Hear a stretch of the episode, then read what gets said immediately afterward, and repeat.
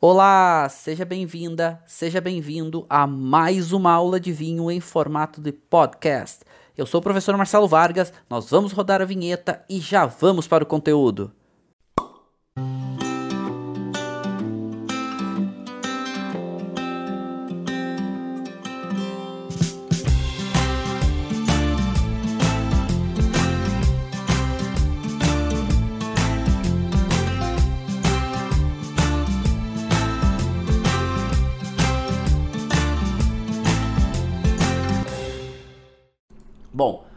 Vamos fazer, vamos rodar a nossa vinheta e aí a gente já começa a nossa aula de hoje, tá bom? Roda a vinheta aí.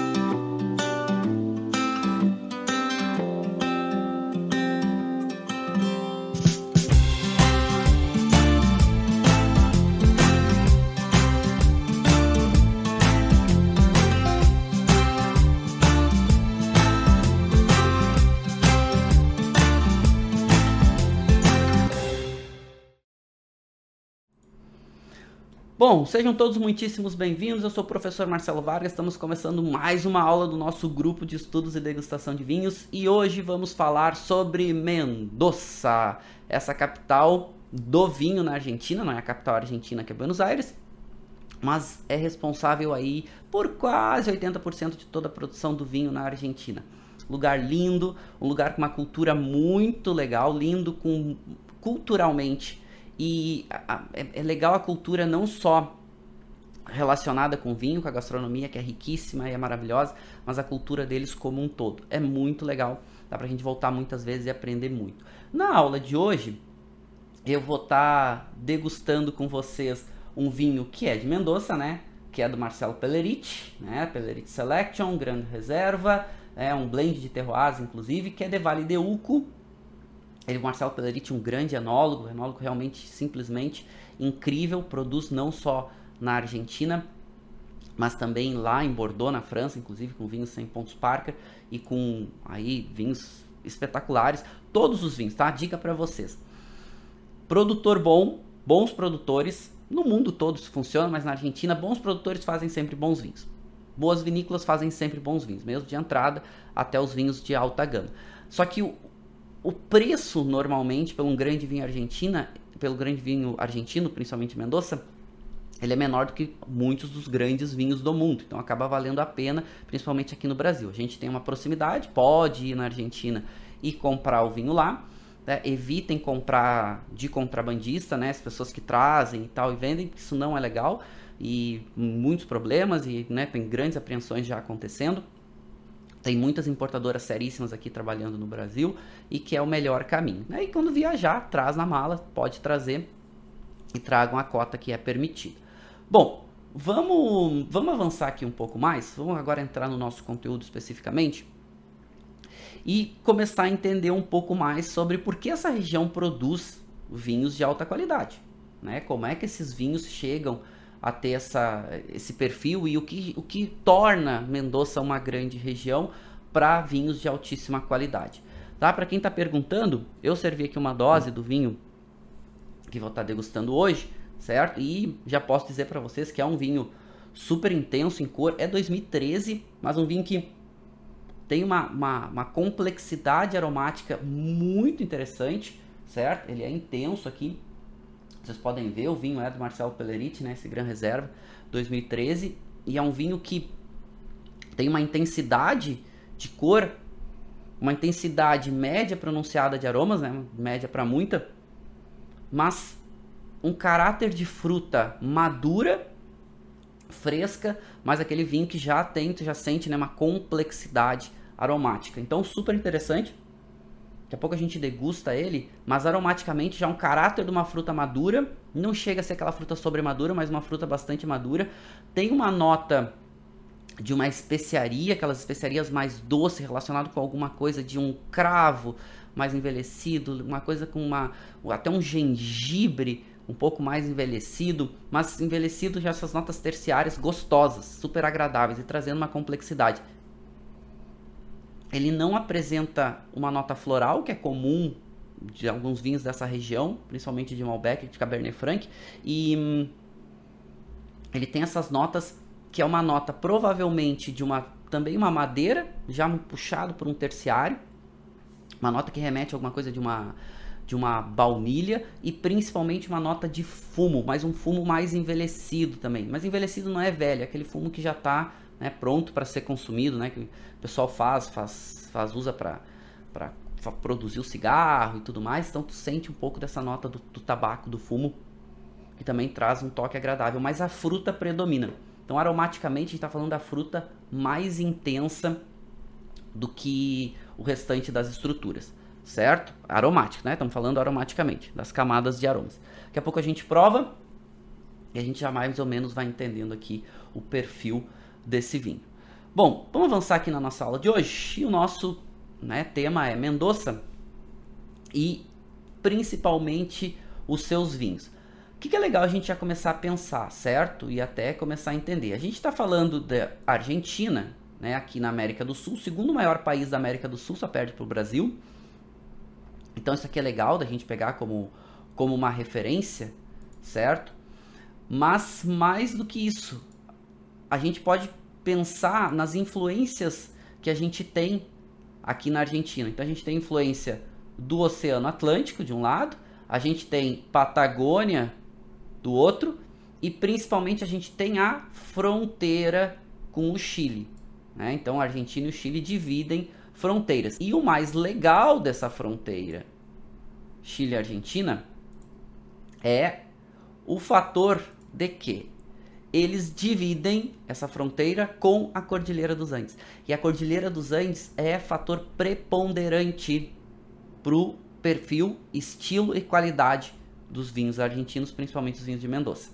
Quando a gente fala de Vale de Uco, por exemplo, que é esse vinho que eu estou provando hoje, a gente está falando de altitudes que chegam, podem chegar a pouco mais de 2 mil metros, ainda não tem vinhedos tão alto, alguma coisinha ou outra, mas nada de forma em produção significativa, mas a gente está falando aí de 1.400, 1.500 até 1.600 com uma produção bem consistente. E quando a gente fala de Argentina, eu gosto de trazer esse ditado popular argentino que mostra muito o que eles são, como eles chegaram ao momento atual deles, que é muito essa questão de insistência, né, de persistir, né, insistir novamente, ou seja, sempre tentar refazer, e o ditado diz, né? Insistir, persistir, resistir e nunca desistir. No dia a dia, no trabalho, na vida. E leva um pouco isso para a produção de vinho. É uma região seca, Mendoza é seca, e ela é muito seca também por causa da Cordilheira dos Andes. Falamos muito rica em cultura, né? Argentina como um todo. E isso é muito legal, porque isso também reflete nos vinhos. Inclusive, a gente vê isso em alguns rótulos, a gente vê isso em algumas culturas de vinícolas, a gente vê muito isso transparecendo. Quando a gente compra um vinho, a gente quer um pouco de essa. tudo que envolve o vinho associado né, a, a, também a compra do produto. Quando eu digo tudo associado, não é só a qualidade, e isso é preponderante, isso é determinante, mas a gente quer também, a gente quer a história a gente quer saber de onde vem, a gente quer saber qual é a cultura, a gente quer saber qual é a família que está produzindo, qual é a história da vinícola, o, terroir, onde está vindo, por que tem aquele rótulo. Então são grandes histórias e eles trazem bastante isso nos seus vinhos. Estou usando o exemplo do Marcelo Pelleriti, que é o vinho escolhido. Marcelo Pelleriti ele é roqueiro também, além de um grande enólogo, um grande músico. E aí é muito legal porque ele traz isso para os vinhos dele.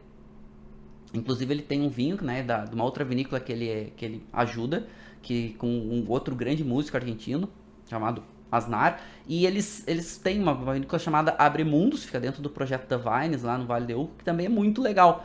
E eles trazem a cultura do, do rock, inclusive eles fazem um festival lá em Mendoza de rock e vinho. Né? Agora, claro, por causa da pandemia não está acontecendo, mas muito legal essa proposta. Então aqui falando um pouquinho mais, né? E aqui falando sobre a Argentina. A gente está falando de mais de 40 milhões de habitantes, uma população bem dividida entre homens e mulheres. E já estamos falando do quinto maior produtor de vinhos do mundo. E isso é super significativo. Quinto maior, a Argentina já é hoje a quinta maior produtora de vinhos do mundo. Volume, volume, mas também qualidade. Tem um ponto significativo que é eles consomem muito. Né? A Argentina consome muito. Falando especificamente de Mendoza, é, a Argentina como toda eles consomem dois, é, três, 3 quartos de todo o volume que eles produzem de vinho eles consomem internamente. E aí um quarto, 25%, eles exportam. A mudança tem sido muito significativa por uma questão de qualidade. E isso acontece muito ali no começo dos anos 90. Por quê? Porque a, a, a, um grande consumidor, vocês estão falando, se a gente está falando que eles consomem 3 quartos, 75% de tudo que eles produzem, eles são os gr grandes consumidores. Ainda mais se considera que eles são o quinto maior produtor de vinhos do mundo. Ou seja, um grande produtor com um grande consumo. 25% de exportação. Só que hoje o consumo, e aí falando especificamente de Mendoza, a gente está falando algo em torno de 20 litros per capita. O consumo na região. É alto, é altíssimo. Mas se considerarmos nos anos 70, esse volume era quase 90 litros per capita. Ou seja, tem caído muito o consumo em toda a Argentina, mas ainda continuam consumindo muito. Só que essa mudança de consumo também muda pelo perfil dos vinhos. A qualidade dos vinhos tem subido muito, e isso acontece muito a partir dos anos 90. A partir dos anos 90, a Argentina então um grande produtor, começa a produzir vinhos com uma qualidade maior, muda o perfil de vinho na Argentina. E muda de forma muito significativa. Muito, muito significativa. E esse esse personagem, que é um grande personagem do mundo dos vinhos e o grande personagem do mundo dos vinhos na Argentina, é um dos grandes responsáveis por essa mudança.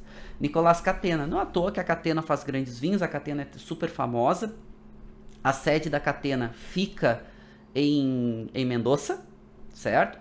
O principal vinhedo da Catena fica em Mendoza, ali mais próximo à cidade de Mendoza. Mendoza, é, daqui a pouco a gente vai mostrar, mas Mendoza ela é uma província, uma província que é como se fosse província na Argentina, como se fosse, como se fossem os estados aqui no Brasil. É, tem a província de Mendoza e a cidade, que é a capital da província, também se chama Mendoza. Então tem a província, que é o estado de Mendoza, que envolve várias regiões várias cidades, e tem a cidade de Mendoza, que é a capital. E ali, próximo à cidade de Mendoza, tem a vinícola Catena Zapata, certo? Que é aquela vinícola em forma de pirâmide. Daqui a pouco eu mostro para vocês, né? Pirâmide Inca, enfim. Daqui a pouco eu mostro para vocês. Mas Nicolás Catena, nos anos 80, ele já né, tem a vinícola, a vinícola é familiar, e ele vai estudar em UC Davis, na Califórnia, que é um grande centro de formação enológica no mundo, um dos grandes centros. Né? Não, não à toa que a Califórnia também é um dos grandes vinhos do mundo, né? dos grandes produtores de vinhos do mundo e uma grande formação em enologia no mundo.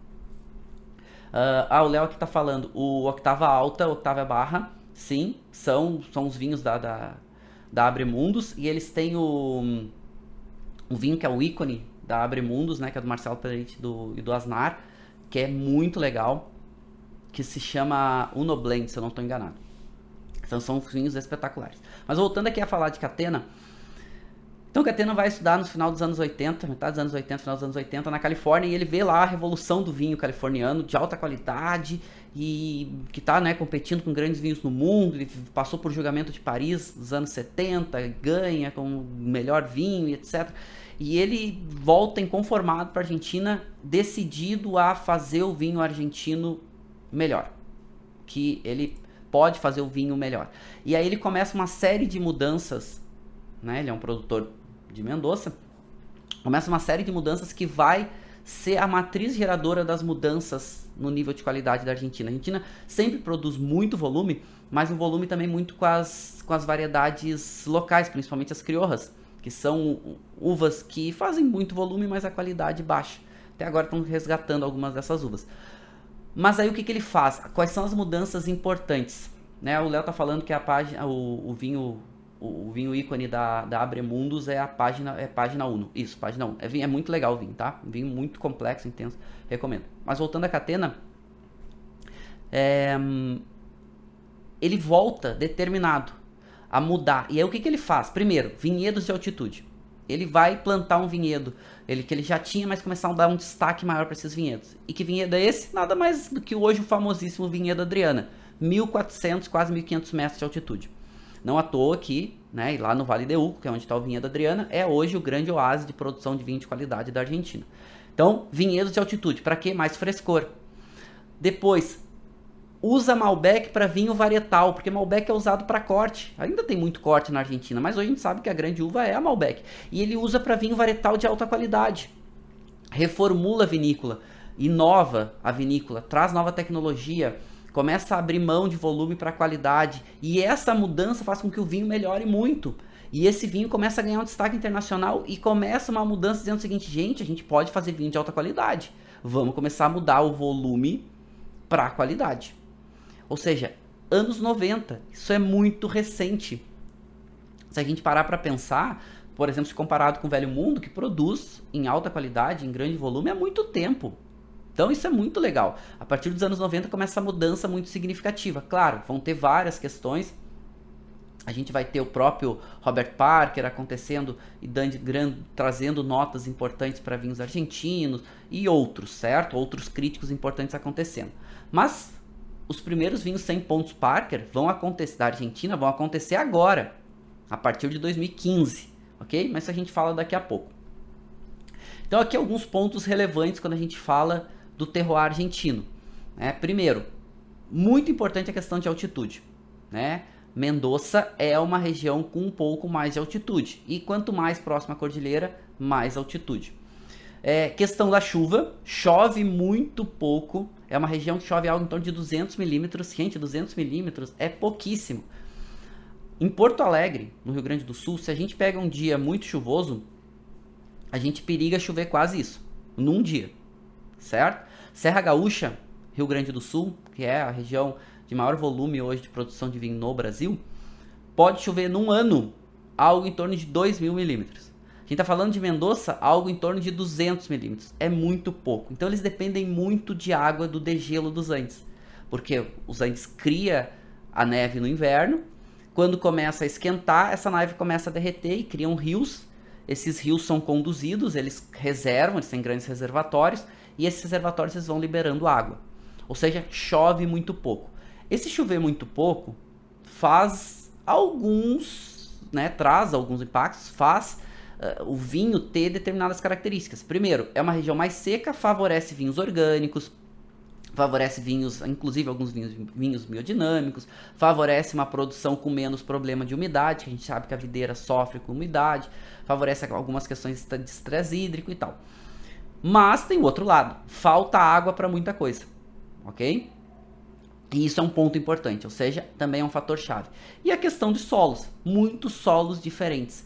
E quando a gente vai falar de solos, a Cordilheira dos Andes, e estamos falando de Mendoza, a Cordilheira dos Andes é uma grande matriz geradora de diferentes solos. A Cordilheira dos Andes formou há milhões de anos atrás, é a junção, é a junção de duas placas tectônicas importantes, né? a, a placa da, do Atlântico e a placa de Nazca, elas se cru, elas se, né, se convergem e criam a cordilheira. A cordilheira chega aí a quase 7 mil metros. O Aconcagua é um parque e é o pico mais alto, né? Tem o Monte Aconcagua, chega a quase 7 mil metros. Mas a gente não tem videira a 7 mil metros. A gente tem videira aí a 2 mil, 2 mil e poucos. Quando a gente fala de Cordilheira dos Andes. E, quando e falando de Mendoza, tá?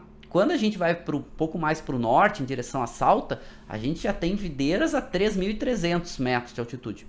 Tá? Tudo com o impacto da cordilheira. Então a cordilheira também faz a divisão entre o Chile e a Argentina. Então, pontos importantes.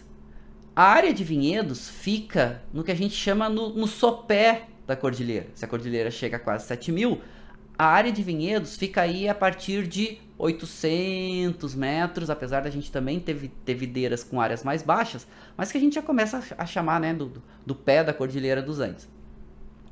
E aí a gente vai ter nessas áreas mais planas, e aí a gente vai ter, por exemplo, Vale de Uco, que fica em Mendoza, que é uma das regiões de Mendoza, hoje um grande oásis e com solos formados pela cordilheira, com influência da cordilheira, com a, a, a inspiração para os vinhos de maior frescor também por causa da altitude. Inspiração e influência, né?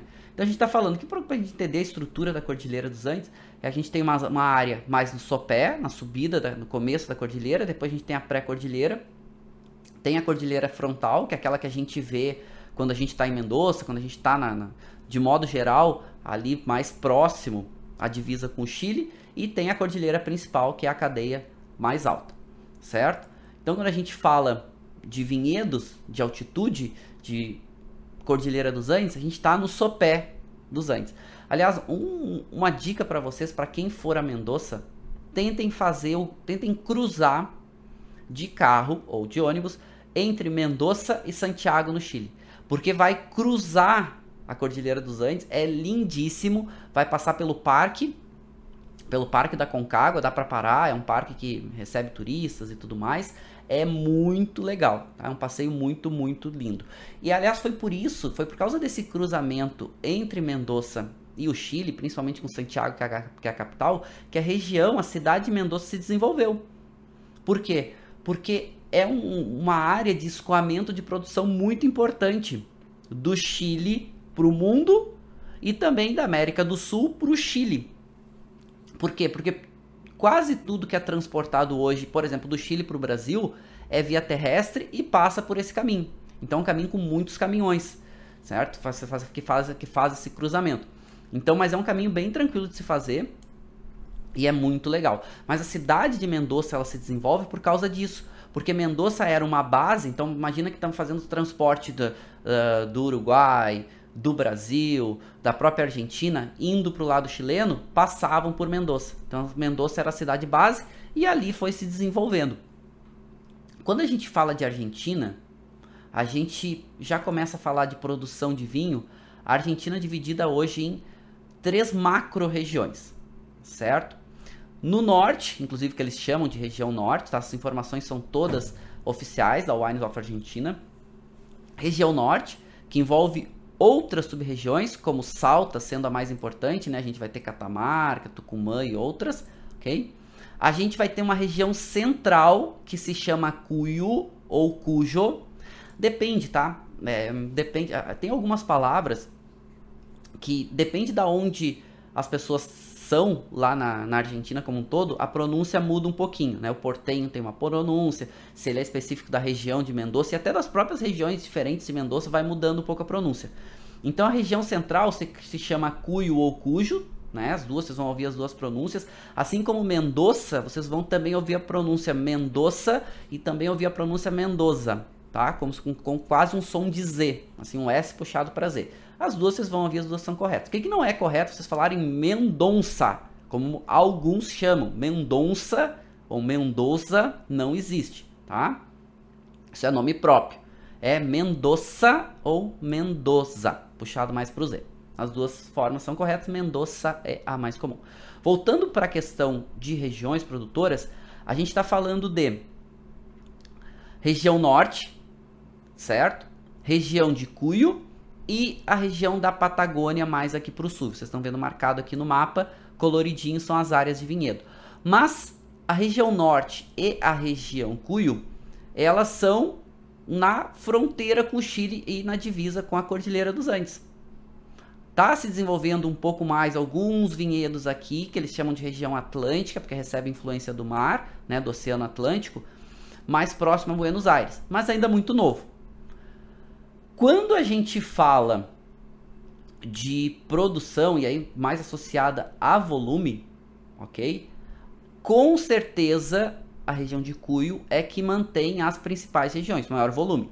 Daqui saem 85% de toda a produção do vinho na Argentina, sendo Mendoza responsável aí por quase 80% da produção, certo? E Mendoza mais aqui para baixo. E vocês podem ver essa área aqui de Mendoza, que ela se estende por uma, uma diferença de mais ou menos aqui, área de vinhedos, tá? Mais ou menos aí 200 quilômetros. Então isso é importante, esses 200 quilômetros tem áreas mais próximas do oceano, do oceano, áreas mais próximas da cordilheira com mais altitude e áreas um pouco mais vindo para o continente, áreas um pouquinho mais planas. O que interessa para a gente hoje é a falar especificamente de Mendoza, tá? Mas aqui uma introdução para a gente entender pegar uma divisão. E aqui falando, altitude é extremamente importante, tá? A fronteira com, com, com o Chile, e aí vamos falar especificamente da Cordilheira dos Andes, que faz essa fronteira, essa divisão, vai ter um impacto muito grande. Na região de Cuyo, que é essa região mais né, central, que é onde está Mendoza, a gente vai ter aqui uma alti altitudes que podem chegar algo próximo aí aos 2 mil metros, certo? E aí a Mendoza como um todo, que fica nessa região, vai ter vinhedos com algo em torno aí de 4, a partir de 400 metros mais ou menos, a gente já tem vinhedos, principalmente próximo à cidade de Mendoza. Conforme vai subindo a cordilheira, mais altitude. E essa maior altitude foi fundamental para o nível de qualidade dos vinhos argentinos também subir. Como Catena também foi um grande explorador dessa área, o que, que, se descobriu? Malbec é uma uva que ela é muito potente, ela é muito intensa, como a gente vai ver agora. Qual é o perfil do vinho Malbec? Que é a grande uva da Argentina, com certeza. Faz vinhos potentes, com muita cor, uma bastante intensidade de aromas, tanino entre médio e muito, mas muito corpo e muito álcool. Ou seja, são vinhos potentes, são vinhos intensos. Qual é o grande segredo do Malbec na Argentina? É conseguir que a acidez equilibre esse conjunto. Porque muitas vezes a acidez fica com um nível menor. Malbec não é uma uva com acidez tão pronunciada, certo? Por quê? O que a gente está vendo? Álcool e corpo médio para muito, intensidade de cor, intensidade de aromas e até tanino, né? Vamos botar os taninos aqui também, de médio subindo. E aí a gente vai ter a acidez média. Então, o que, que acontece com a uva Malbec no Vale de Uco? Vale de Uco tem mais altitude. Maior altitude gera alguns fatores. Dentre eles, a gente tem maior amplitude térmica, tem uma temperatura média anual menor e a gente vai ter inclinações diferentes e composições de solos diferentes. Tudo isso vai fazer com que, por exemplo, o Vale de Uco, que chega aí, né, média de 1.500, 1.300 a 1.500 metros, seus vinhedos, tem mais, tá? Tem, a, o Vale começa a partir de 1.100, mais ou menos, chega ali 1.600, 1.700, a área de vinhedos. Maior altitude favorece com que a maturação da uva é mais lenta, porque de noite é mais frio, de dia é mais quente. Esse, essa amplitude térmica faz com que a videira de noite ela comece a descansar um pouco. Ela não acelera tanto o processo de amadurecimento da uva. Esse descansar à noite, por ser um pouco mais frio, faz com que ela retenha mais acidez. Ou seja, maior altitude favorece a vinhos com uma acidez maior. Falando de Malbec, ajuda a equilibrar os vinhos, faz vinhos potentes, mas com uma acidez um pouquinho maior, e a acidez um pouquinho maior vai ser fundamental para equilibrar os vinhos. E isso é super importante. Claro, isso também envolve esse amadurecimento mais lento, certo? Esse amadurecimento mais lento também favorece que tu desenvolva melhor a parte aromática, que tu não concentre açúcar tão rápido, né? A gente sabe que o calor é importante para o amadurecimento, ou seja, favorece um vinho mais equilibrado. Ah, é, são fatores chaves e não significa que só por ter altitude vai ter qualidade, não é isso, mas é um dos fatores que ajuda muito. Uma outra questão que acontece com a Malbec, e por isso eu gosto tanto do corte com Cabernet Franc, porque Cabernet Franc tem naturalmente mais acidez, é uma uva que tem mais acidez e os vinhos tendem a ter mais acidez. E ajuda no corte um pouco mais de acidez no corte com Malbec dentre outros fatores, né? A Cabernet Franc também traz um pouco mais de algumas notas especiadas, traz um pouco mais de nota floral que a Malbec pode ter também. Então vão, vai, vão se ajudando. A Malbec tende a fazer um pouco mais de caráter de fruta preta, a Cabernet Franc pode trazer um pouco mais dessa nota de fruta vermelha, enfim, vão se complementando muito bem, ok? A Cabernet Sauvignon também faz um pouco desse trabalho. Esse é um ponto importante. A Cabernet Sauvignon também ajuda um pouco nesse processo, né? Ela pode trazer um pouco mais de acidez, mas a Cabernet Sauvignon acaba sendo uma uva também um pouco mais intensa, um pouco mais potente, certo? Cabernet Sauvignon também se desenvolve bem na Argentina, assim como Cabernet Franc, Bonarda e outras, tá? Se desenvolve bem em Mendoza. Aqui o perfil, de modo geral, do, do, do, dos vinhos Malbecs e um dos grandes diferenciais do Malbec, a gente sabe que está falando de Mendoza, Mendoza produz aí quase 80% de todos os vinhos e a uva principal é Malbec é sua complexidade aromática. Malbec tende a fazer vinhos com uma complexidade aromática também mais interessante. Só tem que tomar cuidado, porque como o Malbec é a uva mais plantada, faz diferentes estilos de vinho, tá? Faz desde os vinhos mais de entrada, faz vinhos intermediários, até vinhos rosés, até os vinhos mais potentes e os vinhos mais complexos. Aqui que eu falei para vocês da Cabernet Franc, que ela faz esse contraponto. E Cabernet Franc hoje é a uva, a queridinha do no, dos novos oásis de Mendoza, certo? Ela é a nova. Apesar do volume de Cabernet Franc ser muito pequeno. A gente está falando de algo em torno, não chega a 2% a representatividade dela entre as uvas tintas na Argentina. Mas, para um nível de qualidade, e o que eu falei para vocês, ela traz uma acidez mais pronunciada e essa maior acidez ajuda muito no equilíbrio.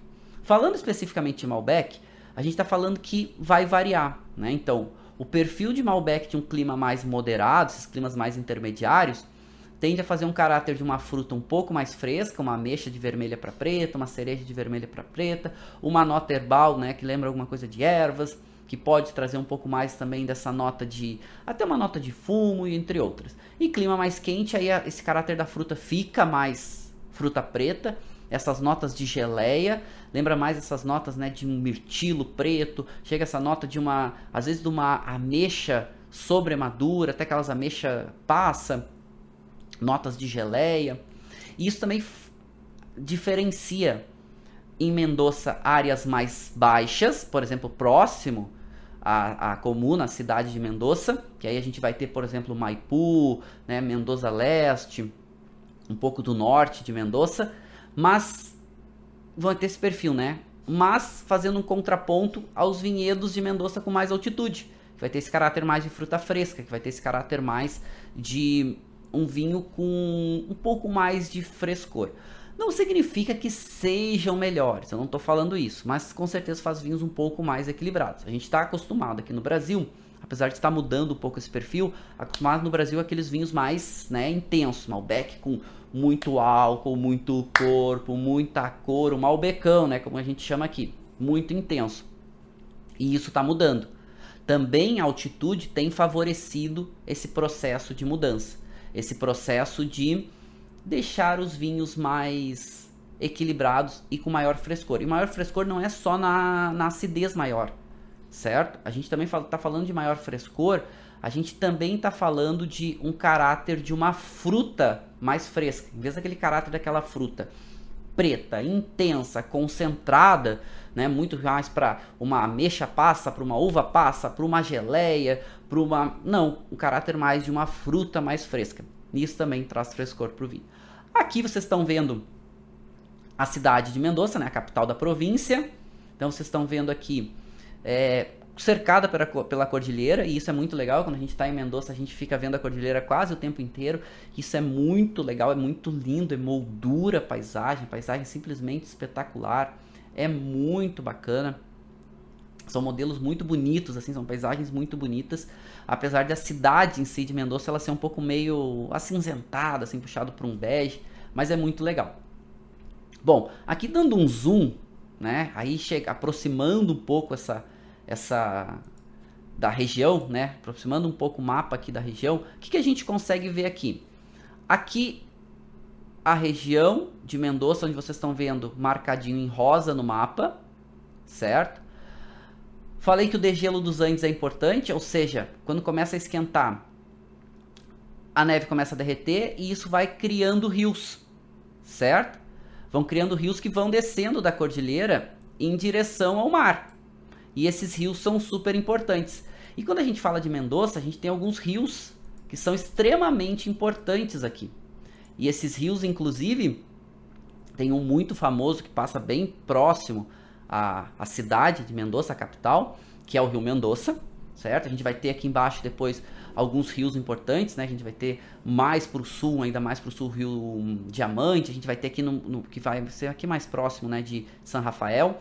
A gente vai ter um outro rio importante aqui que é Tunayam. Então a gente vai ter alguns rios importantes aqui. E esses rios também trazem, levam água para os vinhedos. Então tem muitos vinhedos que são próximos ao rio.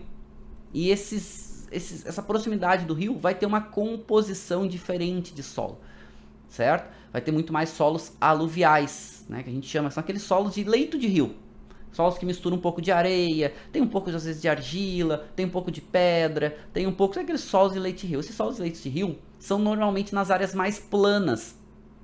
E isso vai acontecer principalmente nessas áreas aqui mais próximas à cidade de Mendoza.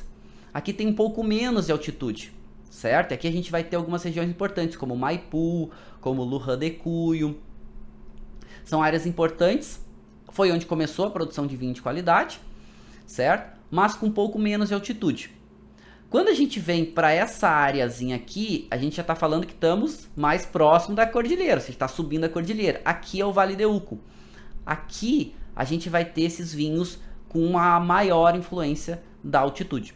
E depois a gente vai ter uma outra área bastante importante aqui no sul, que é a área de San Rafael. Inclusive a Argentina tem duas docks, né, dos seus vinhos, pouco utilizadas.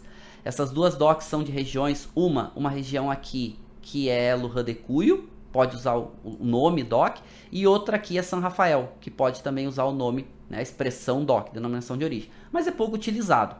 Hoje muito mais valorizado são as, as IGs, as indicações geográficas. Eles não escrevem IG, mas colocam a referência. Por exemplo, a gente vai ver cada vez mais Gualtajarri, a gente vai ver cada vez mais Tupungato, a gente vai ver cada vez mais essas expressões, né, Lujan de Cuyo, né, Agrelo, são indicações geográficas, daqui a pouco eu já vou mostrar para vocês essas indicações, todas aqui de Mendoza, e que são extremamente importantes, certo? Bom, vamos avançar um pouquinho mais. E a gente, quando a gente fala de especificamente de Mendoza, acho que tem alguns pontos relevantes aqui. A gente tem alguns pontos que vale a pena destacar, certo? Primeiro, representa aí 75% da produção de vinho do país, certo? E 80% do vinho de toda a região. Ou seja, quase 80% dos vinhos, 75% de toda a produção do vinho vem daqui de Mendoza. Áreas de vinhedos que vão dos 400 metros aos 1.600, ok? área de vinhedos. Chuva, algo em torno de 200 milímetros ano, é muito pouco, ok? E uma temperatura média que vai variar aí de 15 a 19 graus. Por que essa variação? Bom, porque a gente está falando de áreas mais planas e mais quentes e áreas com maior altitude. Áreas com maior altitude, mais ou menos, até fazendo um cálculo aqui especificamente de Mendoza, conforme tu sobe algo em torno aí de 150 metros, tu baixa algo em torno de 1 grau na média, certo? Na média anual. Então, para a gente pegar essa referência, Vale do Uco tende então a gente a baixar, se a gente sobe 1.500 metros, baixa na média algo em torno aí de 10 graus na média anual. Isso é um impacto bastante grande. Claro que a gente já não está falando aqui, Mendoza não sai do nível do mar, né? Mendoza está saindo de 400 metros, que já tem uma temperatura média um pouco menor do que se comparado com o nível do mar. Mas para a gente já começar a pensar algumas referências importantes aqui da cidade, tá? Não esquecendo que a gente também está falando de pontos relevantes, tá? É Mendoza, a província, o estado todo, certo? Um estado todo, uma província toda, se chama Mendoza. Várias cidades aqui dentro. A capital, que é uma cidade, também se chama Mendoza. Então tem a cidade de Mendoza e tem a província de Mendoza. Nós estamos falando de toda a província de Mendoza, certo? Bom, e aqui a gente começa a ver esses vinhedos. Então, conforme a gente vai subindo a cordilheira, a gente vai ficando mais próximo e a gente vai vendo a cordilheira muito mais desenhada, muito mais nítida, é muito linda. Quando a gente vai ao Vale de Uco, é simplesmente espetacular. É um lugar, olha, é, é a gente se encanta. Aquele lugar a gente quer fazer foto em todo lugar, né? Quem quer parar fazer foto. A gente quer fotografar tudo, né? Fazer foto, a gente aparecendo, a, a cordilheira, é muito lindo. Muito, muito lindo. E a gente vai vendo essas diferenças de solos, composição de solos diferentes, certo?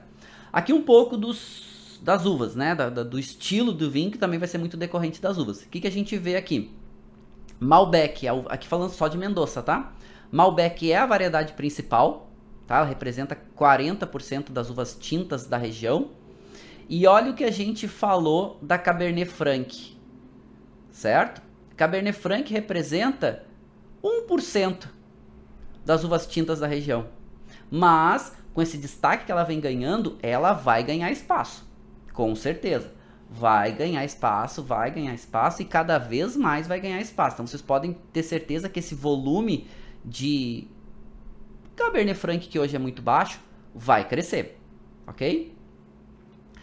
Comparando né? Uvas tintas representam 62% da região toda de Mendoza, uvas brancas algo em torno de 15% e as chamadas uvas rosadas 22. Quem que são aqui que estão nas uvas rosadas? Aqui, ó, vocês já podem ver, né? A crioja chica, que é uma uva para que eles usam muito para fazer vinhos de volume, uma uva que não tem tanta qualidade, certo? É mais uma uva para volume, uma uva bem antiga inclusive, e era mais famosa, era mais plantada da região, ainda tem um volume bastante grande, OK? Uvas brancas, Especificamente falando de Mendoza, Chardonnay é a que tem maior destaque, algo em torno de 20%, falando das uvas brancas. E a Torrontés Riojano vai ser a segunda, algo em torno de 15%. Isso falando de Mendoza. Quando a gente fala da Argentina como um todo, inverte. Aí a Torrontés ganha a, a ponta, é a uva mais plantada das brancas, e a Chardonnay acaba voltando para segundo lugar. Mas Chardonnay, de modo geral, tende a fazer vinhos muito complexos aqui, principalmente vinhedos de altitude. E a gente vai vendo alguns dos de alguns Chardonnays extremamente interessantes, complexos, intensos, equilibrados, vindos principalmente de maior altitude de Mendoza. Né? A gente tem vários vinhedos muito interessantes, vários projetos, vários vinhos muito legais. A Catena, né? Tem dois, tem dois vinhos que são ícones do vinhedo Adriana, que é o White Stones e o White Bones, grandes vinhos. A gente tem grandes produtores. A Cobos faz vinhos espetaculares, Chardonnays espetaculares. Hum, tem vários aí que a gente pode citar. Mas aqui que eu falei para vocês. Então aqui a gente está na província, todo marcadinho em branco, a província de Mendoza. Aqui a gente tem a cidade, a capital Mendoza, e aqui vocês estão vendo em verde as áreas de vinhedo, as mais importantes. E aí a gente está vendo aqui os rios, né, se formando. O rio Mendoza, que cruza, inclusive separa ali a região de Maipu, por exemplo, de Lurra de Cuyo. A gente tem Vale de Uco, e aí tem um rio importante que desce aqui, que é o Tunoyan. E aqui mais para o sul a gente vai ter o rio Diamante, que é outro rio, rio super importante, que né, já vai pegar mais a área, a região de São Rafael e tudo mais ok? Tem um outro rio que fica um pouquinho ali, eles quase convergem, né? Assim como o Tunoyan e o rio Mendoza quase convergem, a gente vai ter aqui o rio Diamante e o rio Atuel também quase se convergendo. São super importantes. E aqui a gente começa a separar, né? Começa a entender um pouco essa, essas áreas, são áreas, algumas áreas são áreas demarcadas, podemos chamar assim, e algumas áreas já com indicação geográfica reconhecida. O que é indicação geográfica reconhecida? Que o governo argentino já reconhece como IG. Então, quando vocês estão vendo aqui, ó, marcadinho IG, já é uma indicação reconhecida, certo? Outras são áreas de relevância que acabam também ganhando uma, uma, lá, uma permissão de uso, por exemplo, tá? Então as regiões, estamos falando só de Mendoza, regiões. Tem a região sul, que é uma região bem antiga, que a gente tem inclusive essa DOC aqui, São Rafael, é uma DOC permitida, tá? As duas DOCs, não é, que também são indicações geográficas, mas seria um nível maior, mas que quase não é utilizado, certo? A gente vai ter essa aqui que é São Rafael e a gente vai ter aqui uma outra DOC chamada Lujan de Cuyo. Essas são duas DOCs. Aqui vai ficar um pouquinho mais próximo ali da cidade de Mendoza, certo? Bom, vamos limpar aqui. Regiões, então, Mendoza Sul, ok? Que tem São Rafael como mais importante. Mendoza Norte, que tem um pouco menos de relevância, ainda faz bastante vinho de volume, tem mudado um pouco. Mendoza Leste, que também tem um pouco menos de relevância. E aí as duas áreas mais importantes, das três mais importantes. As duas mais importantes, com certeza, que eles chamam de oásis, né, de primeira zona, é normal vocês ouvirem eles chamar as áreas de oásis também. Então, por exemplo, ah, o oásis de Gualtajari, o oásis de Vale de Uco, o oásis norte, o oásis eles gostam de chamar, né? Porque como é uma região muito seca, essa região fica mais uh, verde por causa da produção né, das videiras. Né? Então, né, irrigação, super importante. Então, vocês vão também ouvir eles chamarem de oásis. Bem comum, tá? Chamar de oásis.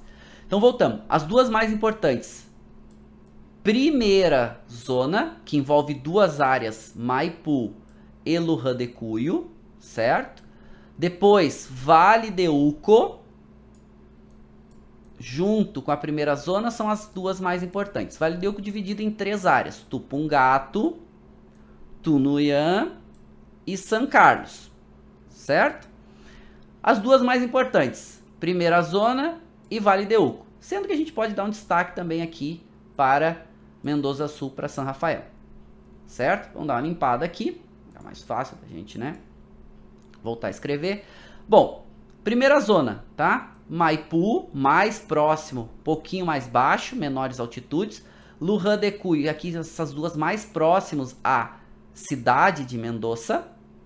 Lujan de com um pouquinho mais de altitude e uma zona super importante, né? Inclusive algumas áreas demarcadas aqui que começam a ganhar um destaque muito grande, como Agrelo, Perdriel, Las Compuertas, Vistalba, todas essas indicações que vocês isso aqui são áreas que são áreas marcadas, né? Algumas com IG, algumas não, dentro de Lohan de Cuyo.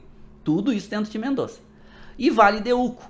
Aí Vale de Uco, que são essas, esses vinhedos com maior altitude dentro de Mendoza, a gente vai ter Tupungato hoje como um dos grandes protagonistas, né? Todo mundo com essas atenções para Tupungato, principalmente vinhedos como essas áreas, vinhedos plantados dentro da área de Igualtajarri. Tem outras super importantes aqui, certo? Super importantes, mas Igualtajarri está ganhando um destaque um pouquinho maior, exatamente pela sua, pelo seu protagonismo. Por exemplo, o vinho Gran Inimigo, né, de Cabernet Franc, que ganhou 100 pontos do projeto da, da Leana, né? Do projeto É o Inimigo, é daqui, o Cabernet Franc. Tem vários projetos muito legais, mas Tupungato como um todo. Então o que, que acontece? Todas essas áreas, todas essas expressões que vocês estão vendo aqui, são áreas de Mendoza que podem aparecer nos rótulos. A Argentina permite que coloque, ah, as uvas vêm da área aqui de Gualtajarri, então posso botar Gualtajarri no, no, no, no rótulo. Ah, mas não é só de Gualtajarri, é todo, vem de diferentes áreas de Tupungato. Posso botar Tupungato, posso botar Tupungato no, no rótulo. Ah, não, mas são diferentes áreas de Vale de Uco. Posso botar Vale de Uco no rótulo. Eles permitem usar essas expressões. E aí, qual é o objetivo aqui? São áreas com perfis diferentes, com composições de solos diferentes. E essas composições de solo vão trazendo características diferentes. Aqui, o que, que vocês estão vendo? É um outro corte dessa regi dessas regiões que a gente estava falando, certo? O que, que a gente está vendo aqui? Aqui, vocês estão vendo é, vou marcar aqui, tá? Aqui é a cidade de Mendoza. Aí, bem próximo, inclusive, né, costeado aqui pelo rio Mendoza, a gente vai ter Maipu, uma área mais plana, muito mais próximo da cidade, começou a se desenvolver primeiro. Subindo um pouquinho a cordilheira e separado pelo rio Mendoza, já a gente vai ter Lurra de Cuyo. E as áreas de vinhedos são essas áreas verdinhas que vocês estão vendo aqui, tá? Tudo que vocês estão vendo verdinho são áreas de vinhedos. Lurra de Cuyo concentra algumas das vinícolas mais icônicas, certo? Que a gente tem Catena Zapata, a vinícola tá aqui, Cobos, Susana Balbo. Aqui na, na fronteira com Maipu a gente vai ter é, o próprio El Inimigo, tem muitas vinícolas, centenas de vinícolas. Vou ficar citando vinícolas aqui horas e horas e horas. Você tem que olhar no mapa depois e escolher as que vocês gostam mais para quando vocês forem visitar, relativamente perto uma das outras, tá? Se a gente, fala, se a gente sair daqui da, da, da, da cidade de Mendoza até Vale de Uco, certo? Que é aqui, que sobe um pouquinho mais a cordilheira, a gente tá falando aí de, claro, vai variar um pouquinho, mas 80 quilômetros, não é muito longe, certo? E aqui, Vale de Uco, a gente já está falando de maior altitude. Ok? Ó, aqui, a gente já está na cordilheira. Ó. Aqui é a cordilheira dos Andes. Ó. Aqui para cá a gente tem o Chile. Certo? Cruzando a cordilheira, né? Nessa direção tem o Chile. Então a gente já começa a ver que Vale de Uco tem mais altitude. E depois quando a gente vem aqui de novo para essa região sul, que a gente falou, né, que tem São Rafael, áreas de novo mais plana. Áreas mais planas normalmente são mais influenciadas, tem mais presença de solo aluvial, solos de rio, que é um pouquinho mais fértil, né? Que tem um volume um pouquinho maior. O Eberson está perguntando se existe legislação bem definida para denominação no Brasil. Existe, tá? No Brasil tem uma denominação bem definida né, de indicações geográficas com dois níveis: indicação de procedência e DO, denominação de origem. Isso é um tema para uma outra aula, né? Já falamos inclusive aqui nas aulas sobre isso e a gente vai aprofundar mais para frente. Agora Voltamos para Mendoza. Bom, perfis diferentes. Então, o Oasis hoje, né, o, quem está todo mundo com as suas atenções ou maiores atenções é aqui em Vale de Uco.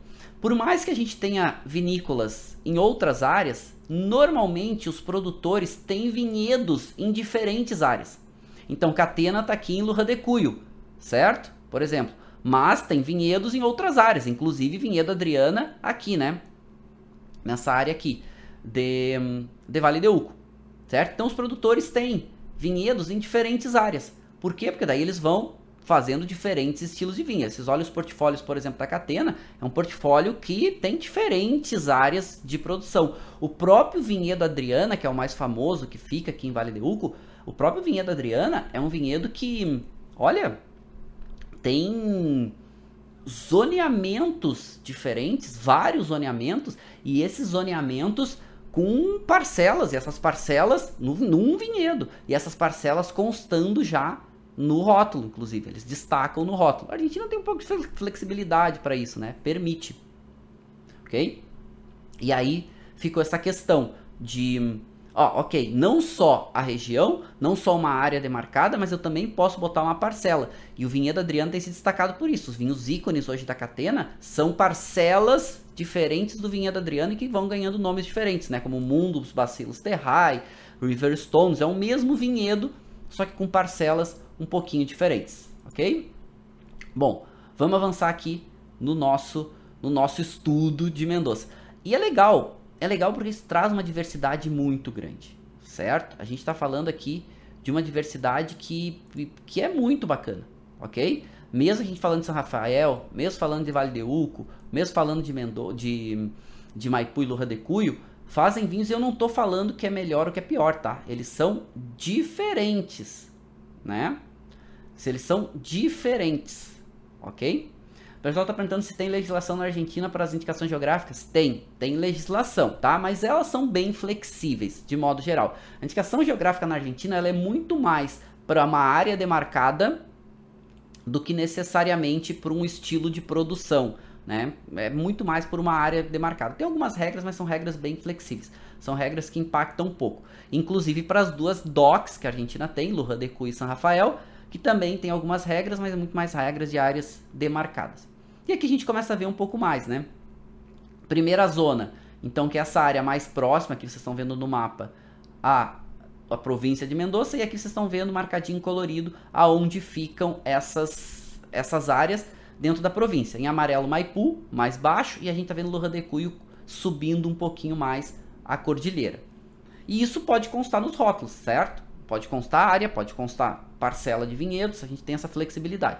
Isso é legal, tá? Aqui vocês estão vendo, né, a cidade aqui no mapa, a cidade de Mendoza, e vocês estão vendo marcadinho aqui em vermelho, né, Lujan de Cuyo, por exemplo, que sobe a produção de vinho, né, tem vinhedos que vai subir aí a mil e tantos metros de altitude, ok? Maipu aqui um pouco mais baixo.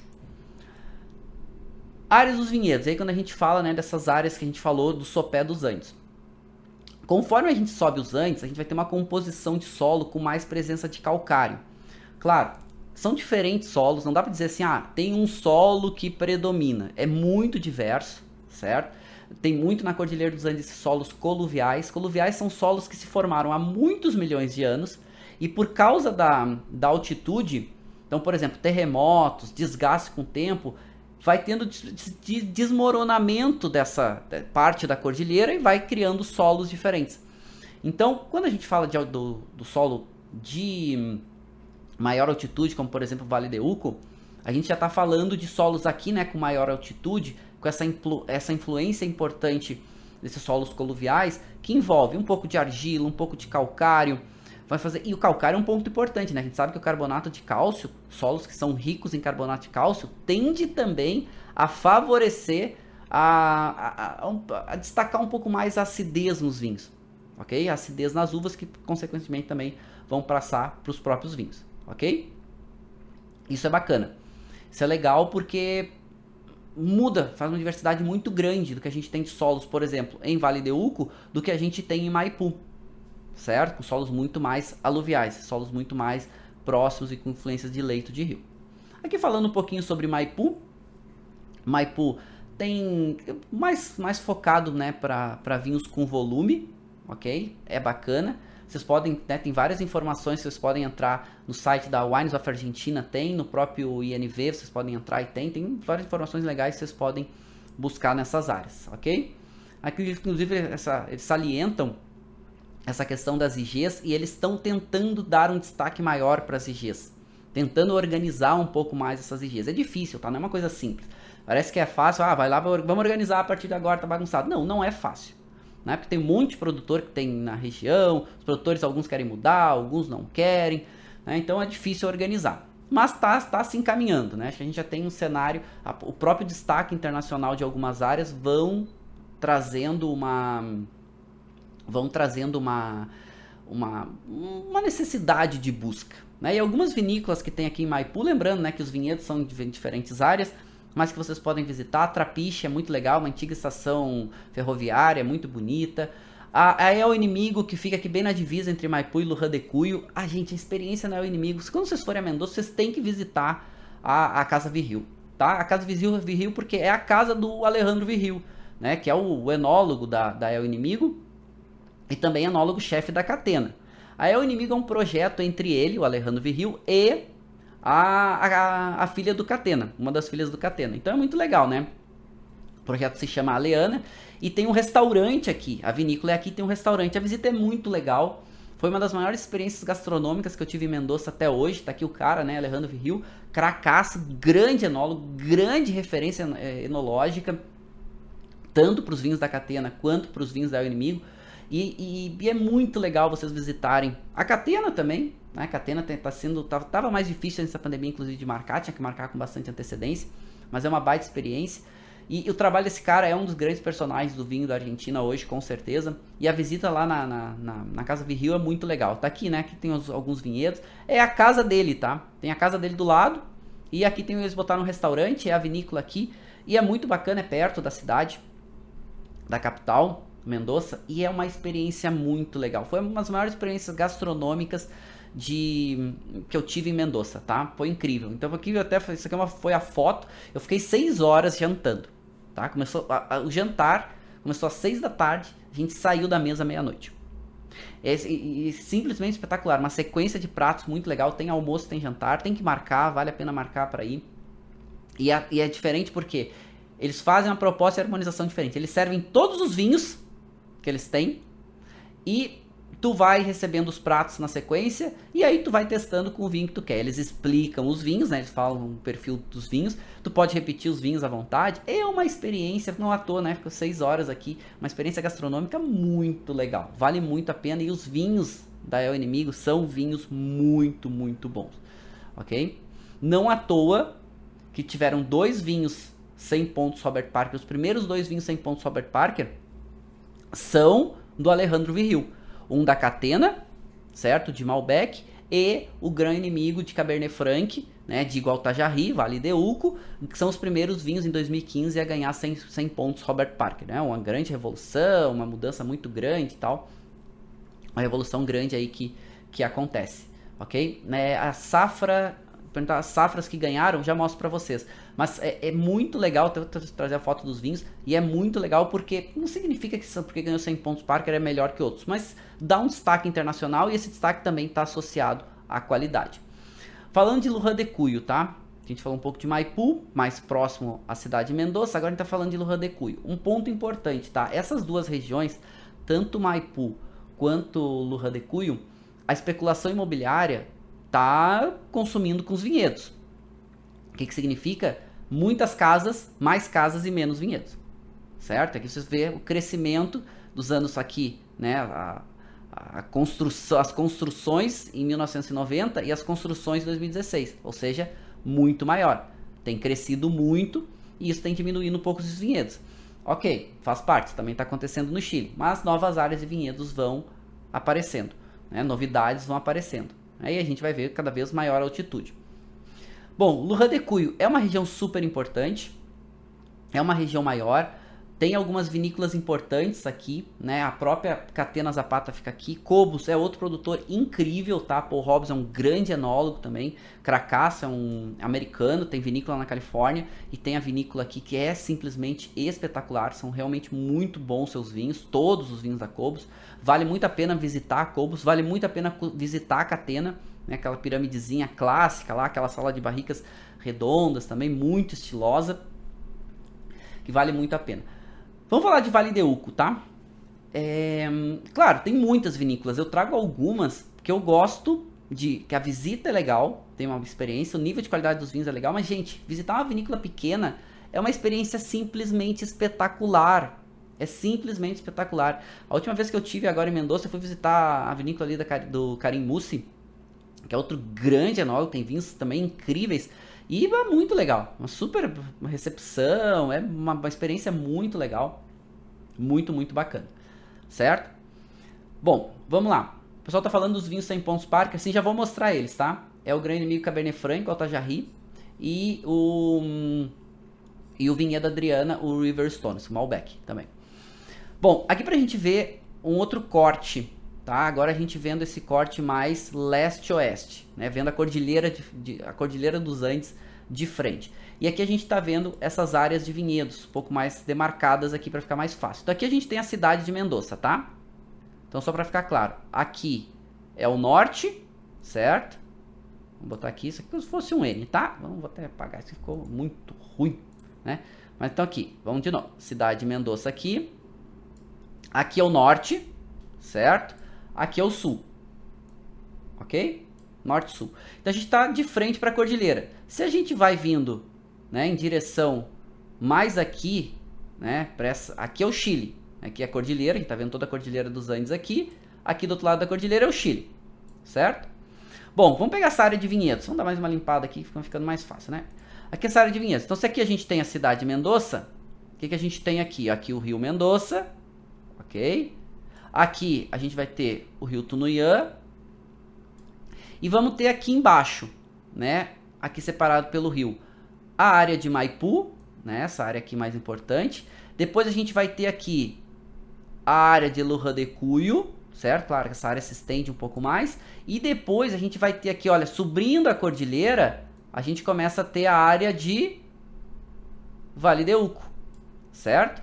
Um pouco mais de altitude, ok? Bom, e aí a gente começa a ver, entender um pouco esses vinhedos. E aí a gente vai ter Gualtajarri, por isso o destaque é uma área de bastante altitude. Mas Vale de Uco como um todo, né? E aí essa segmentação, composições de solos diferentes, inclinações diferentes. Aí a gente começa a ter diferentes, diferentes composições de terroir que vão fazendo um caráter diferente aqui. Cordilheira é super importante. Então a cordilheira vai fazer esse contraponto aí super importante. Vamos dar mais uma limpada aqui para a gente poder avançar. Ok, então a gente entendeu um pouquinho dessa área de vinhedos. E Vale de Uco é o oásis hoje, né? É a menina dos olhos, é a altitude é simplesmente lindo, tem projetos incríveis, tem vinícolas incríveis. Close Losset, que eu falei para vocês, são várias vinícolas que estão relativamente próximas ali num conjunto liderado por Michel Roland, que envolve vários produtores, né, entre eles Marcelo Pelleriti também, e fazem um vinho, né, eles pegam as melhores barricas e misturam essas barricas e fazem um vinho Close Velocete, esse que eu falei que é o wine.com.br traz para vocês. Também é um vinho que vale muito a pena. E assim, ó, esse vinho chega no Brasil por um preço até menor do que tu comprar lá, tá? Esse Close Velocete, por mais que no Brasil tenha, tenha ficado caro. Falando de Vale de Uco, 40% dos, da produção de vinho já é Malbec. Malbec crescendo, depois outras uvas tintas e algumas uvas brancas. Com certeza, né, a gente representa, e quando eu tô falando aqui 40% dado de toda a região de Mendoza, tá? Malbec, Malbec de Valeuco representa 40% de toda a região de Mendoza. Se falar só de Vale de Uco, 61%. Ou seja, quanto Malbec é importante aqui. Aqui os zoneamentos, e aqui a, as áreas, né? As áreas e os zoneamentos. Então aqui vocês estão vendo Vale de Uco coloridinho. Amarelo, a área de Tupungato, que dentro da área de Tupungato a gente tem Guatajarri. Depois em vermelhinho a área de Tunuyã e aqui um pouquinho maior a área de São Carlos. A área de São Carlos também está ganhando um espaço, está né? Tá ganhando uma, uma digamos que uma, uma valorização maior, certo? começou, Vale do Uco como um todo, e agora começando essa, essas segmentações, né? Começando essa, essas segmentações também ganhando destaque maior. Aqui vocês estão vendo, né? Dá para ver aqui coloridinho são as áreas demarcadas e vocês estão vendo como essas áreas se estendem, inclusive em direção à cordilheira. É? E aí, conforme vai subindo a cordilheira, vai tendo maior, maiores altitudes. E aqui dá para ver, né? Eu peguei esse, esse mapa, esse mapa é legal, que dá para ver mais ou menos o corte. Né? Esse corte aqui, vocês estão vendo a área de Tupungato, e aqui vocês estão vendo parcelas, até vou marcar aqui para ficar mais fácil vocês verem, conforme vai subindo a cordilheira. Né? Então, altitudes aqui, vinhedos a mil metros, tudo, tudo em Gualtajari, tá? Né? Tudo em Tupungato. Depois a gente vai tendo vinhedos aqui a 1400, 1500, 1600 metros, e aí vocês estão vendo aqui coloridinho os vinhedos. Claro, a área vai até 2000 metros aqui. Ainda tem alguma coisinha ou outra, mas ainda sem muita relevância. Esse é o modelo. Claro, a gente está falando de altiplanos. O que é altiplano? São áreas em altitude, mas áreas mais planas, ok? Que consegue fazer a plantação de diferentes de diferentes culturas e a videira né, ganhando um destaque super importante aqui, ou cada vez maiores. Vale de Uco, e aí pegando exemplo de Gualtajari, a gente vê um pouco dessa composição de solo que também valoriza muito essa área.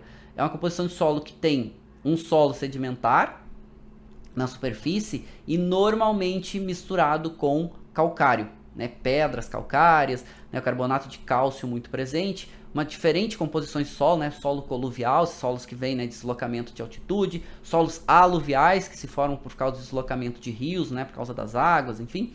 Solos calcários, solos argilosos. Normalmente quando tem solos argilosos, tem o vinho com um pouco mais de intensidade, um pouco mais de corpo, e o calcário que traz um pouco mais de frescor. E vocês veem aqui, né? Essa foto representa muito bem o Vale de Uco, acho que mostra muito bem esse solo, vocês podem ver esse solo aqui, vocês estão vendo, é um solo que deve ter, dá para ver aqui um pouco de argila, dá para ver um pouco de pedra, dá para ver um pouco de é, calcário, né, essas pedrinhas um pouquinho mais brancas, né, então é muito legal, e a cordilheira, aqui a gente está vendo o pico da cordilheira, ó, ó aqui a gente está vendo, e esses picos aqui a gente está falando de 5 mil metros, 4 mil metros, talvez 6, 6 mil metros, inclusive picos com neves eternas, né, sempre mantendo neve porque são picos bem altos. Esse é um pouco do cenário. E aqui estava falando para vocês dos vinhos, os primeiros vinhos a ganhar 100 pontos Parker. E isso foi um ponto importante, porque a gente já tinha alguns vinhos argentinos ganhando 100 pontos do James Suckling, que também foi um vinho do Catena do Vinha da Adriana. E depois a gente vai ter vinhos ganhando 100 pontos, dois vinhos casualmente saem com a pontuação de 100 pontos ao mesmo tempo. O Vinhedo Adriana, o River Stones, da safra 2016, 100% Malbec e a gente vai ter o Cabernet Franc da Gran Inimigo, né, da, da, da Aleana, da vinícola é o Inimigo, Gualtajari, também um single vinner, né, ou seja, um vinhedo único da safra 2013. E esses vinhos simplesmente foi um boom, né? A Gran Inimigo chegava no Brasil, era vendida a 300, quase 400 reais, né? Quem importa Gran Inimigo e Catena, Catena e Gran Inimigo, quem traz o Brasil é a Mistral. E é, é deles, tá? Só eles que trazem. Esse vinho custava 400 reais, né? Depois da premiação, esse vinho simplesmente desapareceu, custando, quem conseguia comprar, pagava quase 800 reais. Até hoje é um, é um ícone, todo mundo busca, quer comprar. Lá na. Quando eu fui. Isso já faz, a última vez foi um ano antes da pandemia. Né? A pandemia foi ano passado, foi 2018. Né? Não, 2019 que eu fui. É, tu conseguia ainda comprar lá né? Tinha um preço mais caro, mas tu ainda conseguia comprar, ele vendia algumas garrafas lá. Aqui a Salentine, né, que falei para vocês, uma das salas de barricas mais lindas que a gente tem aí no mundo inteiro, é muito legal, né? Tem um restaurante muito bacana, vale, vale também a pena conhecer, visitar, muito legal, ok? Aqui, recomendo para vocês, né, os vinhos, todos os vinhos da Catena são bons, desde a linha de entrada da Catena é bom, tá? Normalmente boa vinícola faz bons vinhos, mas quando vocês tiverem a oportunidade de comprar os vinhedos de do vinhedo, né? Os vinhos do vinhedo Adriana, né? Vocês estão vendo aqui, né? Ele escreve aqui vinhedo Adriana, mas das parcelas, ok? Porque vale muito a pena. Então, cada parcela diferente. Se vocês entrarem no site da Catena, tem lá um mapa com as parcelas, tudo bonitinho, contando as histórias. Mas quando vocês tiverem a oportunidade de provar e provar comparativamente, vocês podem fazer inclusive uma é, tirar uma paridade, fazer uma comparação, né? Os principalmente esses vinhos aqui, né? Riverstones, Mundo Bacillus Terrae, Fortuna Terrae são vinhos simplesmente espetaculares. E os brancos também do vinhedo Adriana, né? Essas parcelas como White Stones e White Bones. E até eles usam esse nome, né? White Stones e White Bones, exatamente porque o solo muito rico em calcário. Né, esses calcários, né, white, essa referência a white stones como pedras brancas, muitas pedras calcárias, e white bones como se fossem né, esses ossos brancos, porque muitas dessas pedras calcárias elas são em decorrência de antigos fósseis marinhos, né, que ixi, tem uma história, a gente está falando aí de milhões e milhões de anos, essas formações de solos e de cordilheiras, então a gente tem muito dessas, desses, dessa composição de antigos mares que depois, né, com a convergência das cordilheiras, vai levantar esse solo, depois esse solo vai passar por erosão, vai, vai descer né, a cordilheira e vai formar os solos hoje dos vinhedos. Então tem milhões de anos aí de histórias contadas, mas uma complexidade, uma intensidade. São vinhos caros, tá? São vinhos realmente caros, mas quando tiver oportunidade, comprem, provem porque vale a pena ok? Mas são boas experiências aqui, vale muito a pena. Depois, em Vale de Uco, Azucard. Azucard Pedra Infinita, essa vinícola simplesmente espetacular, vale muito a pena conhecer. Cuidado porque tem Azucard, que a sede da Azucard fica em Maipu, que é uma Azucard mais antiga, grande, também é legal, mas aqui essa vinícola que é também uma visita obrigatória. É espetacular. Vale muito a pena. Todos os vinhos da Azucard que vêm do Vale do Uco são muito, muito bons. A vinícola se chama Pedra Infinita. Ganhou duas vezes agora como vinícola de destaque no mundo, certo? Por uma, por uma, por alguns críticos de uma revista especializada, muito legal. Vale muito a pena conhecer. A, a, a visita é muito legal, uma baita de uma experiência e os vinhos que eles fazem aqui em Vale do Uco são simplesmente incríveis, certo? Então, Zucard Vale do Uco também Pedra Infinita ganhou 100 pontos Parker agora há pouco tempo, safra 2016. Tem uma proposta muito diferente, tá? Eles não gostam de usar madeira nova. Alguns vinhos não usam madeira, eles gostam de usar tanque de cimento e eles valorizam muito também essas parcelas de terroir. São simplesmente espetaculares, tá? Quem traz Zucard para o Brasil é a importadora Gran Cru. Também são vinhos mais caros, mas são muito, muito representativos, né? Uh, o Léo aqui tá falando que o White Bones 2018 ganhou 100 pontos do James Suckling. Sim, agora estão tudo dando altas pontuações, né? Eu, assim, ó, alguns vinhos, algumas maiores, uma das, algumas das maiores experiências que eu tive com vinhos argentinos, e uma delas, talvez a maior, foi com esse vinho aqui, o Zucard Pedra Infinita. É incrível, incrível. Caros, infelizmente, muito, muito caros.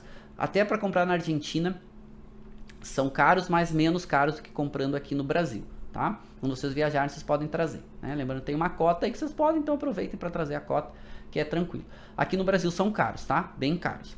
Mas são grandes vinhos e aqueles vinhos que a gente está falando de destaque internacional. Olha aqui eles mexendo no solo, olha a quantidade de pedra que eles tiram, né? Vale de Uco é espetacular também por causa disso. Falando para a gente já ir encerrando, a região sul, né? Então essa zona sul menos valorizada ainda produz um volume grande de vinhos, e tem uma DOC, essa São Rafael. São áreas mais planas, menos altitude, né? Mas tem algumas vinícolas aqui, até trouxe algumas para vocês, né? Tem algumas vinícolas que vêm daqui, mas que também muitas vinícolas presentes aqui nessas áreas sul também já tem vinhos, é, vinhedos em outras áreas.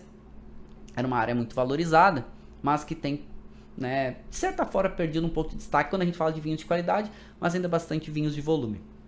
Áreas planas de 400 a 900 metros, né? Alfredo Roca, Alfredo Roca é uma boa vinícola interessante. Tem bastante. É, é legal Alfredo Roca porque hum, chega fácil no Brasil. Normalmente grandes distribuidoras têm, enfim.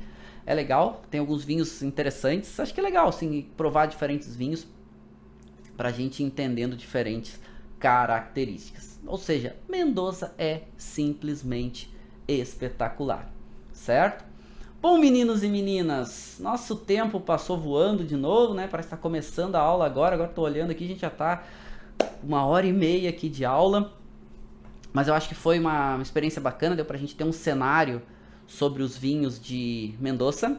Grandes vinhos, grandes regiões, grandes vinícolas, uma história rica, uma experiência muito rica quando a gente puder viajar. É um lugar que vale a pena a gente visitar.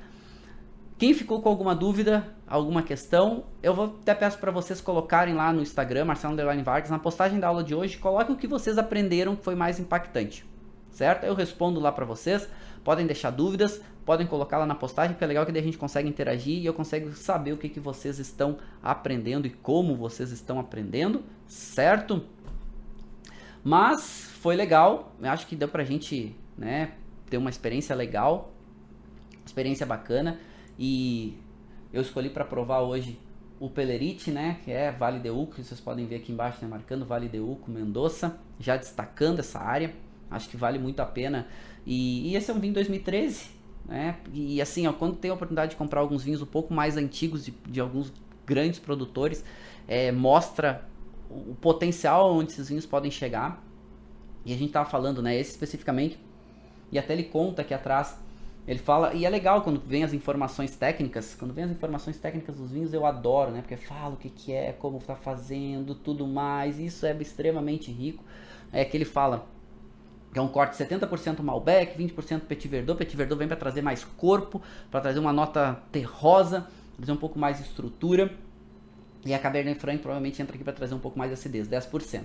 100% do vinho, 20 meses em barrica de carvalho francês. Aí faz cara, fala características organolépticas, enfim. Vinho de guarda, que você deve guardar por de 7 a 10 anos. Eu vou botar aqui depois para vocês, né? Vou ver se consigo botar aqui nessa câmera, vamos ver se a gente consegue pegar aqui uma resolução, né? A gente consegue pegar uma resolução um pouco melhor. Eu deixo aqui para vocês verem a historinha. Ops, né? Ainda tô aprendendo esses como é que faz os focos dessas câmeras, mas a gente vai aprendendo. Aqui conta a historinha, enfim, e tudo mais. E é um vinho que, em nariz, ele tem uma intensidade média e sobe um pouquinho, mas uma complexidade muito grande. Essa nota da fruta predomina, essa nota especiada, de uma especiaria branca, né? Aparece aqui aquela especiaria doce, vamos chamar assim, né? Que mais utilizada para doce, é, é incrível. E aqueles vinhos que tu vai agitando e vai trazendo mais complexidade. A fruta é uma fruta madura, mas não é sobre madura, não chega a ter uma nota de geleia. Ele tem uma nota de uma ameixa, ele tem uma nota de um mirtilo, e mas muito, muito suculenta, que dá vontade de provar, né? Legal. Tem essa nota, um, um toquinho de tabaco. Ele tem uma nota que me chama atenção, até porque o álcool não aparece. Qual é o teor alcoólico desse vinho? Vamos ver. Não aparece em nariz é, 15% de álcool. Rapaz do céu, eu vou mostrar isso aqui pra vocês. 15% de álcool. Vamos ver se dá pra mostrar nessa câmera aqui. Aqui, ó. Eles até imprimiram, ó. 15% de álcool aqui no nosso vinho. Deixa eu mostrar. Aí. 15% de álcool. Olha que beleza. Malbecão argentino. Mas o álcool não, a gente não sente, tem uma pungênciazinha, mas a gente não sente esse álcool no nariz. Isso é super interessante, tá? Um 20, 15% de álcool. Vamos ver depois em boca. Vamos perceber na boca. E essa nota, tu vai agitando a taça, vai vindo essa nota de uma baunilha envelhecida, vai vir uma nota até um, um herbal envelhecido mais puxado para um tabaco, para um fumo. Essa nota da especiaria aparece muito bem, mas a nota da fruta equilibrando todo esse conjunto. Em boca. Hum. Uau. Muito legal. Em boca parece um caráter um pouco diferente. Em boca, tanino médio para muito, mais macio, muito característico de Malbec, né? Muito característico de Malbec.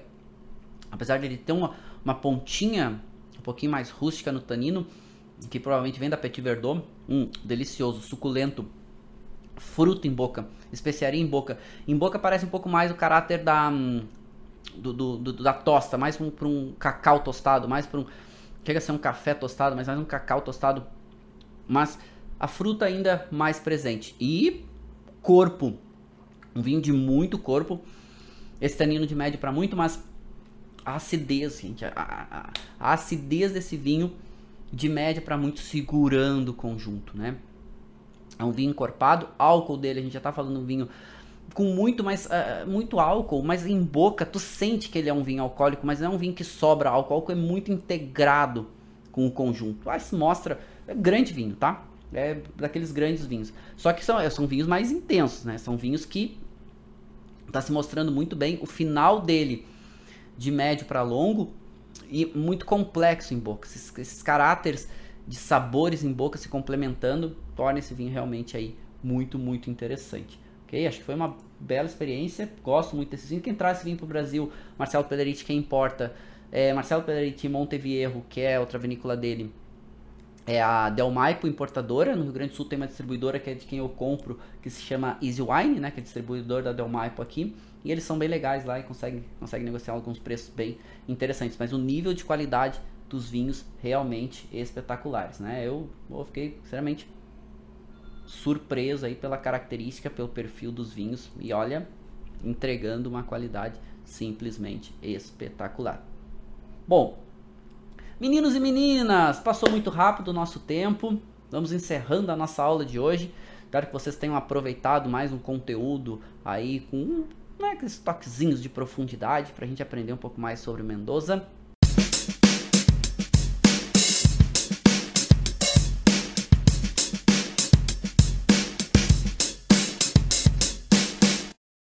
Você acabou de ouvir uma aula de vinhos do professor Marcelo Vargas, em formato de podcast.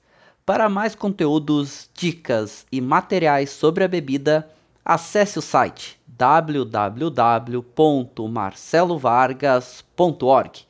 Um forte abraço e até o próximo encontro.